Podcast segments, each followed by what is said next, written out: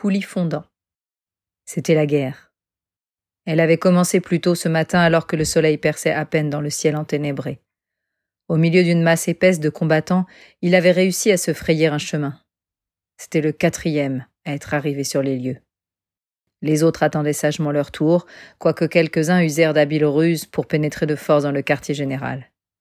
Jusqu'alors, il pensait avoir maîtrisé la menace, les dommages étaient minimes, et l'espoir d'un traité de paix envisageable. Quatre, c'était son nom, n'a jamais voulu cette guerre.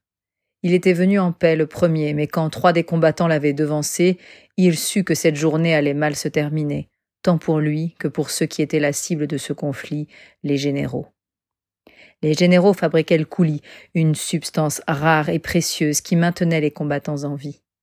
Certains lui attribuaient des propriétés guérisseuses, d'autres lui conféraient de dangereux pouvoirs radioactifs, capables d'annihiler une armée entière si ingérée en grande quantité. Mais vint un point où le monde ne put se contenter de sa ration, et très vite les armées se formèrent et voulurent son contrôle. Alors il se battait, jour après jour. Ça n'avait plus de sens, mais c'était ça la guerre. Un amas de violence incontrôlée et insensée. Cependant, pour une fois depuis une éternité, cette journée débutait de façon calme, étrangement calme. Mais ce fut avant que se produise l'explosion. Il y eut d'abord le bruit des chaînes qui tombèrent, le tumulte des barres en fer et les hurlements, surtout les hurlements. Les portes s'étaient ouvertes soudainement, et l'armée adverse avait envahi le lieu en poussant leurs cris de bataille, se dirigeant droit vers leurs ennemis. Il fallait s'y préparer. Le siège avait commencé, et il allait durer.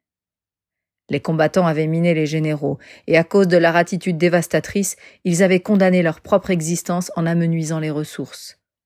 En conséquence, le coulis s'appauvrissait en qualité. Les rations diminuaient, ce qui excitait la colère des combattants, ce qui décourageait davantage les généraux. C'était un cercle sans fin. Mais revenons à l'instant présent. Subissant le chaos depuis des jours, quatre, lui qui n'avait rien demandé à personne, lui dont l'amertume de la substance avait calciné la mâchoire, décida qu'il était temps de mettre fin à ces carnages. Il s'empara de sa ration dans le conteneur le plus proche qu'un des généraux avait disposé près de lui. Toute froide, la molécule fit vibrer ses membres dès qu'il entra en contact avec elle. Il lorgna la longue et étroite rangée qu'il devait traverser avant d'atteindre les concernés. Peu avaient survécu à un chemin aussi long. Il y avait les obstacles, les projectiles, mais il fallait qu'ils comprennent qu'on ne joue pas avec la vie. Il partit donc de là, tel un vaillant soldat, et manqua de glisser sur le sol écartelé par la pression de leurs lourdes chaussures. La tension s'élevait, l'odeur brûlée des armes échauffait aussi. Certains couraient çà et là, les bras élevés comme pour se grandir ou pour impressionner.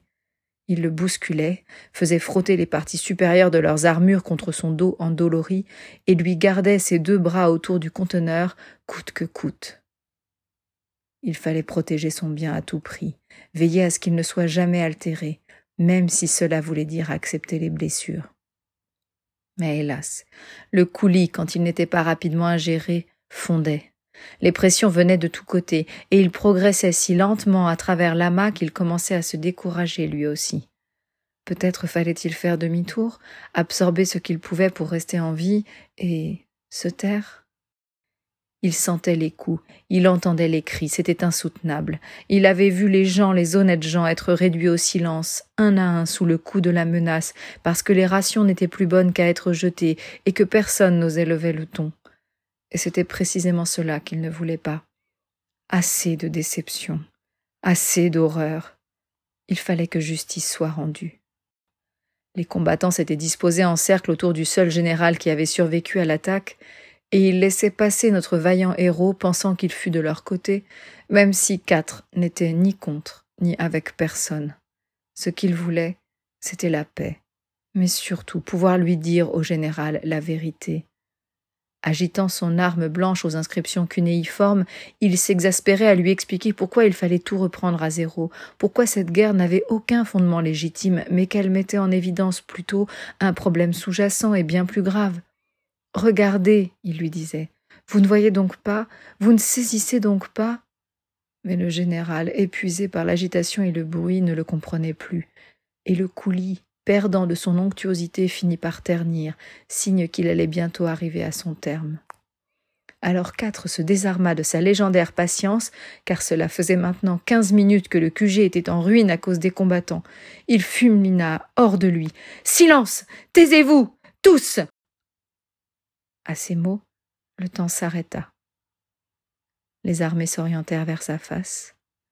Quelle puissance. Quelle bravoure. Le ciel même interrompit son grondement.